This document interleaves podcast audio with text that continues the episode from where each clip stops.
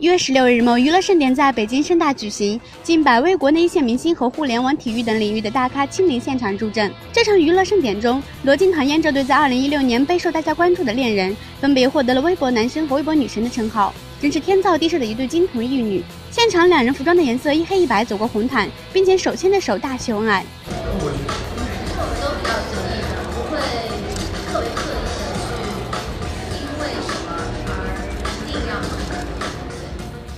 李玟当晚一身黑色连衣裙惊艳亮相，并和大家分享了她的新歌。